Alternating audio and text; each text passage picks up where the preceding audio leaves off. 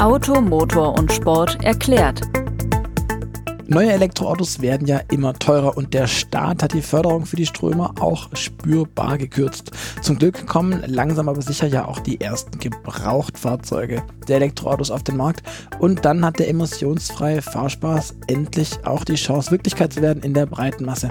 Und kaufen kann man die Dinger ja eh blind. Am E-Auto gibt es ja quasi keine Verschleißteile. Zumindest sagt man das. Aber ist es wirklich so? Kann man E-Autos wirklich blind kaufen?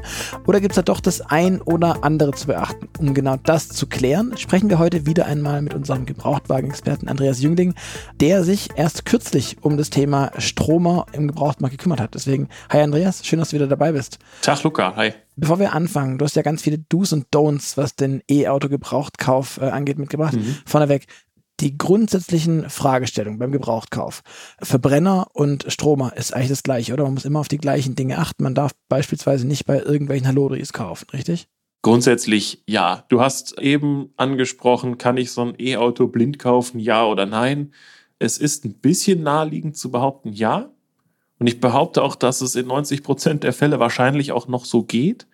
Das liegt aber schlicht und ergreifend daran, dass wir aktuell die modern und populär gewordenen Elektroautomodelle, die uns zur Verfügung stehen, haben, die sind noch nicht so schrecklich alt, dass uns da jetzt wirklich eine hohe Chance erwartet, voll ins Klo zu greifen. Mhm. Also in der Regel schon. Aber natürlich muss ich mir angucken, wo kommt denn dieses Auto her?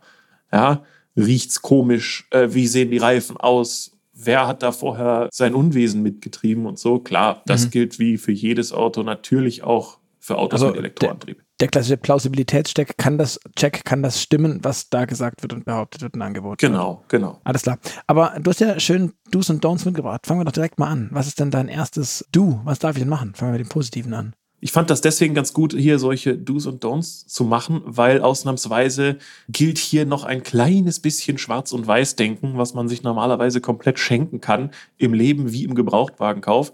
Aber dadurch, dass das Thema gebrauchtes Elektroauto noch relativ frisch ist, sind die Situationen noch nicht so schrecklich stark durchmischt und wir können wirklich ganz gut differenzieren, wie soll ich mich denn jetzt eigentlich verhalten.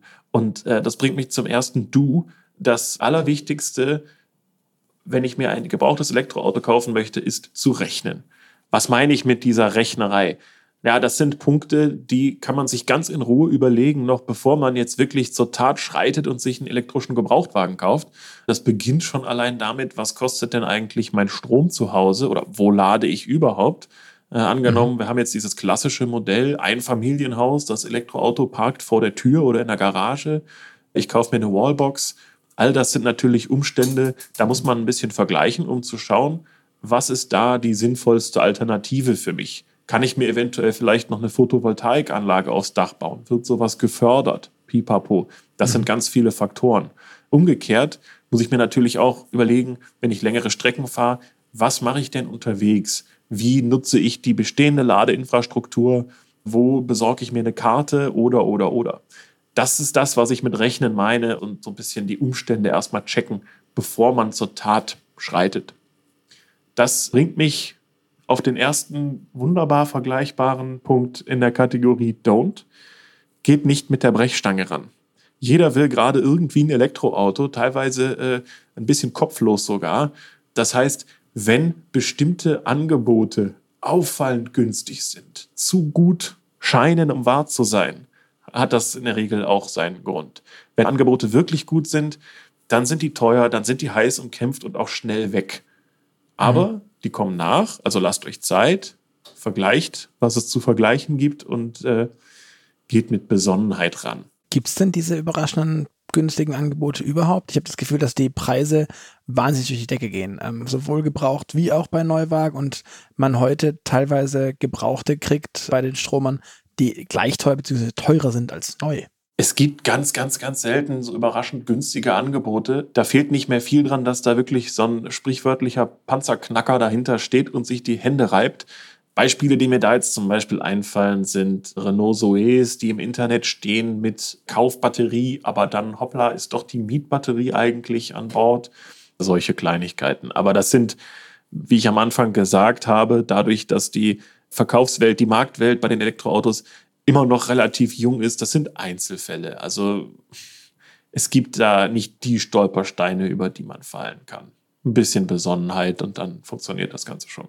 Mhm. Du hast gerade eben auch schon das Thema Ladeinfrastruktur angesprochen, also wie ich wo lade. Gibt es da irgendwas, wo du sagst, da muss man unbedingt drauf achten? Man sollte darauf achten, naja, hm, wie formuliert man das, damit es zeitaktuell bleibt? Es ist ja glücklicherweise so, dass die Ladeinfrastruktur sich in Deutschland und in Europa immer weiterentwickelt.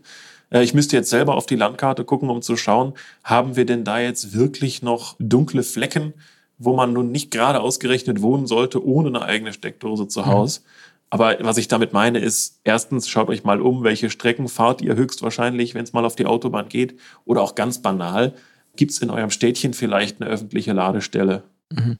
Was mir nämlich noch aufgefallen ist, also gerade was die Ladegeschwindigkeit, die ja eines der großen Pain Points der Elektromobilität ist, also neben der Reichweite, dass das ja gerade bei den alten Stromern auch so ein Ding immer ist. Gibt es da irgendwie einen Tipp? Also lohnt sich in deinen Augen beispielsweise auf so eine Zoe zu gehen? So eine alte, ich glaube die zweite Generation ist das, die so schnell laden kann mit Wechselstrom dann AC 43 Kilowatt oder was in der mhm. Richtung. Lohnt sich das in deinen Augen oder ist es mehr Schein als Sein, weil es die Lader einfach auch gar nicht gibt? Es kommt drauf an, wo du hin möchtest mit deinem Auto. Das ist ganz einfach. Es spiegelt sich im Preisniveau wieder. Du hast Modelle wie die frühen Zoes oder auch elektrische Smarts, die entweder noch überhaupt keine Schnellladefunktion hatten oder wo es dann später optional war, wo du gucken musst, hat mein Kandidat das oder nicht. Mhm. Und wenn es das Auto nicht hat, bleibt es ganz klar zu überlegen, nutze ich das Ding so als Einkaufswägelchen, was bei mir vorm Haus parkt und immer angesteckt ist, dann ist es in der Regel wurscht, dann reicht mhm. die Reichweite auch vollkommen aus. Oder will ich mit dem Ding wirklich Meter machen? Dann ist mhm. es natürlich heutzutage de facto unpraktikabel, ein Auto ohne Schnellladefunktion zu nehmen. Mhm. Was für Do's und Don'ts hast du noch mitgebracht? Mein nächster Do-Point heißt verschiedene Modelle Probe fahren. Klingt furchtbar banal, aber es hat seinen Wert. Man kennt es, also wir kennen es auch im Printbereich von den Lesern, es ist im Online ganz genauso. Du weißt als Autofahrer in der Regel so ein kleines bisschen schon, worauf habe ich Bock, was gefällt mir nicht. Man hat vielleicht so eine gewisse Markenaffinität und so weiter. Durch zum Teil Jahre Erfahrung hat da jeder einfach seine Präferenzen. Nur Elektroautos haben in vielerlei Hinsicht auch fahrerisch für Neuigkeiten gesorgt, die man so eventuell noch gar nicht selbst erlebt hat, die man vielleicht auch erstmal spüren möchte. Dazu gehört natürlich auch die Elektromobilität als solche. Wie, wie fühlt sich das eigentlich an mit dem berühmten Drehmoment ab Drehzahl Null, eine ganz krasse Beschleunigung?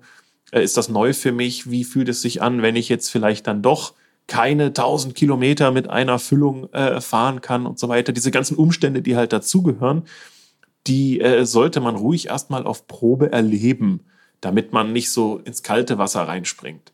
Ich habe es letztens erst so ein bisschen kopfschüttelnd bemerkt. Ich bin bei uns zu Hause mit dem Hund gegangen im äh, Wohngebiet. Wir haben ganz viele so rechts vor links Kreuzungen und dann kurvte einer rum mit einem ID3.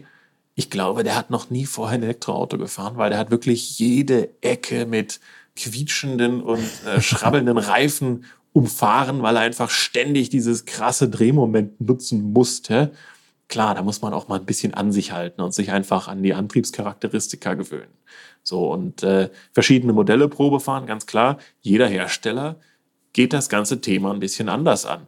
Das erste Mal heute und nicht das letzte Mal, ich verspreche Sie schon, dass ich auf Tesla eingehe, äh, umfasst natürlich auch das Thema, hey, wie ist denn das, wenn ich im Model 3 bloß so ein Zentraldisplay habe, ohne Tacho vor der Nase? Oder ich muss mir meine Spiegel mit dem Lenkradcontroller einstellen und so. Viele Tesla-Fahrer finden das ja cool und haben Spaß dran. Ich behaupte aber, man muss es mal erleben. Mhm. Verstehe.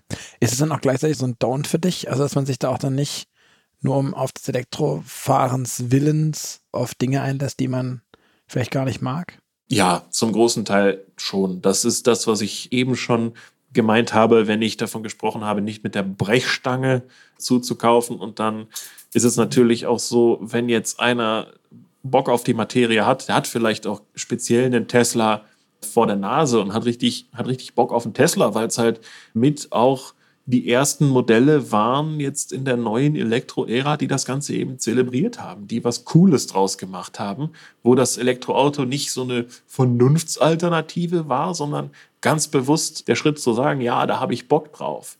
Das ist leider nicht so einfach, sich das wirklich günstigst möglich vor die Tür zu stellen, weil speziell wenn man sich so frühe Model S anguckt bei Tesla, da hast du schon echt Qualitätsmängel, die du teilweise von herkömmlichen Autos nicht kennst, die mit der Zeit einfach viel, viel besser geworden sind. Das ist so Fit and Finish, schief sitzende Leisten oder komische Spaltmaße, teilweise auch Rost. Mhm. Oder was ich erst kürzlich mitbekommen habe, die Autos werden ja immer geupdatet. Das ist ja das typische Tesla-Argument. Du kriegst Updates für deine Software und so, bist auch immer auf dem neuesten Stand. Aber teilweise, man muss sich vor Augen halten, wenn die Kiste 2012 gebaut wurde, reicht schon fast die äh, Rechenkapazität der Hardware nicht mehr aus, um jetzt den lustigen Weihnachtsmodus mal eben zu unterstützen. Also gibt es auch, wenn Tesla, dann überlegt euch gut, was ihr genau haben wollt und schaut, dass ihr es euch leisten könnt. Klingt jetzt fies, ist aber leider so. Umgekehrt, ich habe aber auch etwas Versöhnliches in meinem Gepäck der Do's and Don'ts. Lasst euch jetzt auch nicht abschrecken. Also wir kommen immer mehr in die Situation, dass Elektroautos vielleicht auch mal einen Schaden haben oder einen kleinen Defekt. Lasst euch davon nicht abschrecken, nur weil es der große unbekannte E-Auto ist. Man kann alles reparieren. Man muss nur die entsprechende Ahnung haben oder jemanden kennen, der diese Ahnung hat. Mhm. Bleiben wir beim Beispiel Tesla Model S. Da gibt es aktuell mehrere günstige Angebote. Teilweise findet man die auch in Händlerauktionen und nicht jetzt so ganz im öffentlichen Bereich, aber es gibt sie. Die haben sozusagen das kleine Sternchen im Inserat, wo der Vermerk steht, nicht fahrbereit. Ja, wie kommt denn das? Geht der Elektromotor einfach so hops oder ist die Batterie mhm. von heute auf morgen im Eimer?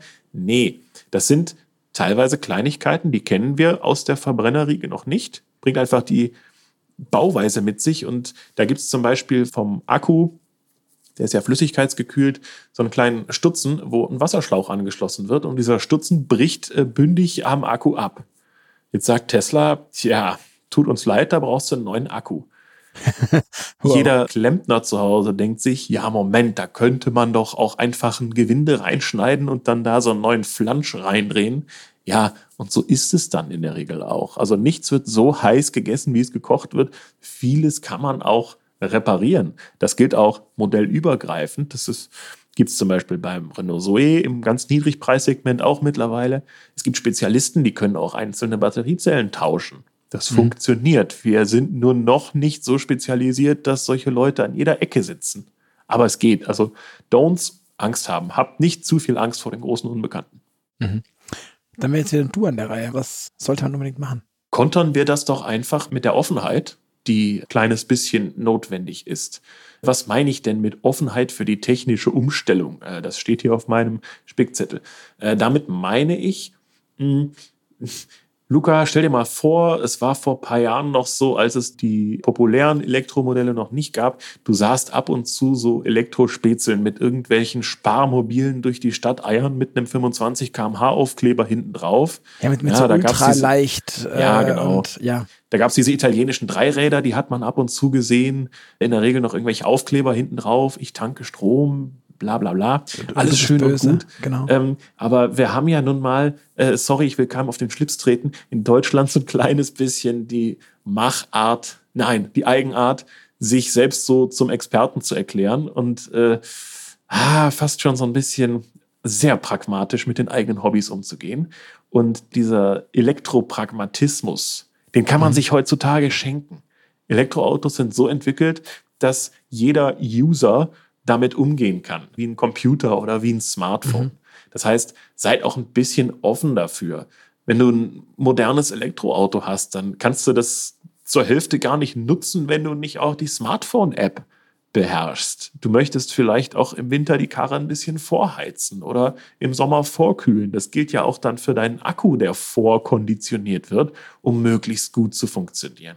Also nimm das Ganze mit offenen Armen entgegen. Du wirst wahrscheinlich kaum einen Tesla-Fahrer sehen, der jetzt da mit seiner Chip-Karte irgendwo an der B-Säule rum fuhrwerkt, um sein Auto zu entriegeln, nur weil er sein Handy nicht benutzen will. Also nehmt die Möglichkeiten mit und äh, nehmt dadurch eben auch die Faktoren mit, die die Elektromobilität so ein kleines bisschen versüßen, womit man auch mal am Stammtisch angeben kann. Ist eine coole Sache, macht Spaß.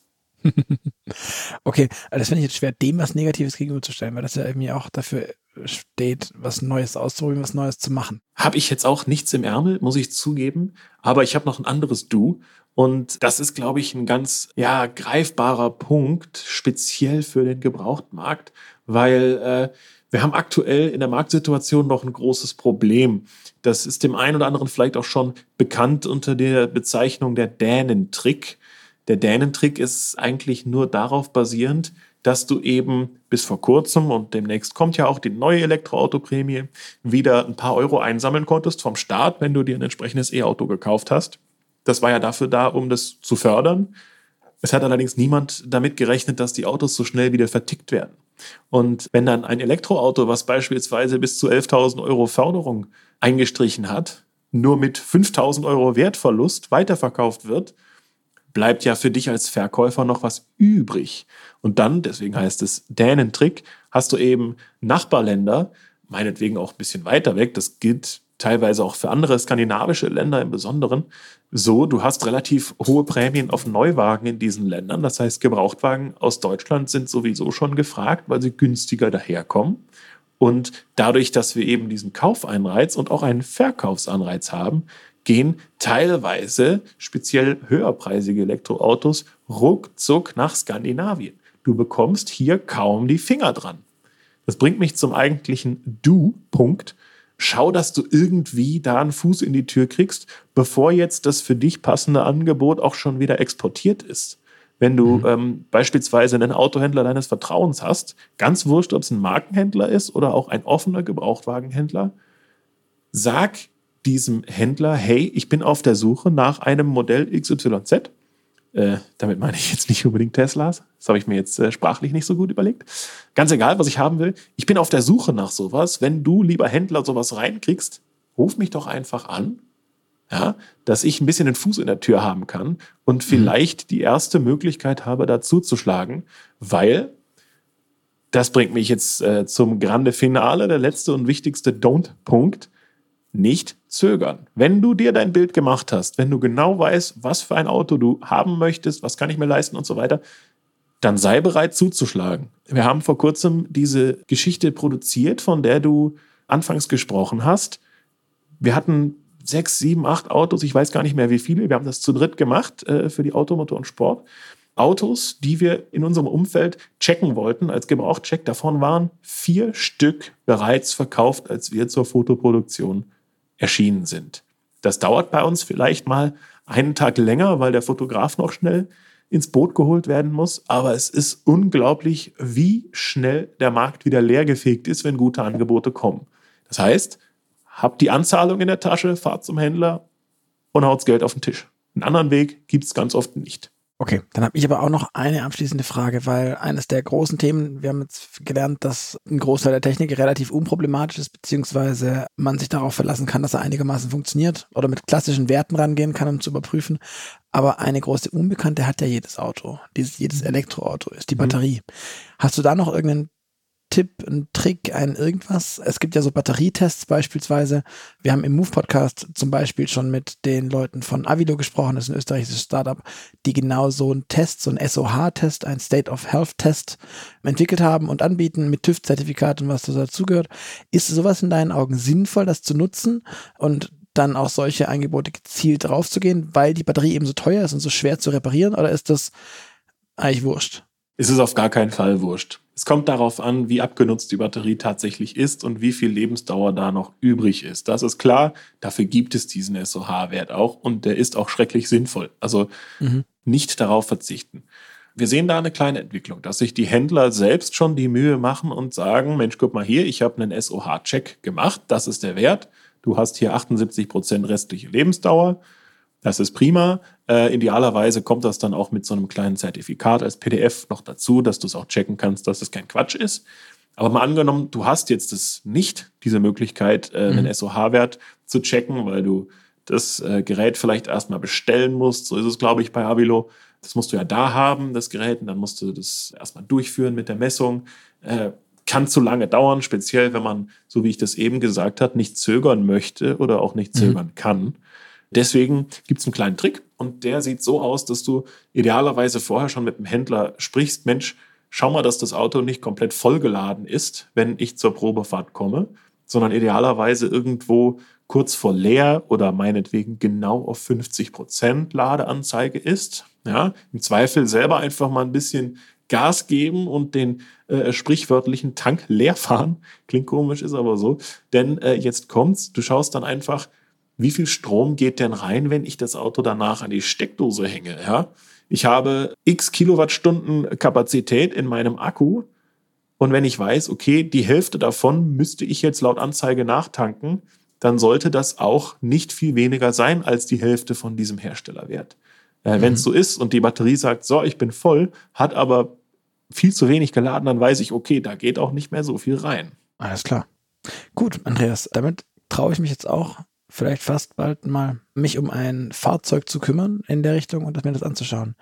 Deswegen vielen, vielen Dank an dich für die ganzen Infos. Gerne, gerne. An euch da draußen, vielen Dank fürs Zuhören. Ihr hört wieder von uns in zwei Wochen. Und wenn ihr noch eine Frage, vielleicht steht ihr ja auch gerade vor dem Punkt, ein E-Auto zu kaufen, ähm, habt an den Andreas, dann lasst es mich gerne wissen. Ich leite es weiter und der Andreas darf dann sicherlich gerne beantworten. Immer her damit. Alles klar. Gut, dann bis zum nächsten Mal und ich sage Tschüss. Ciao.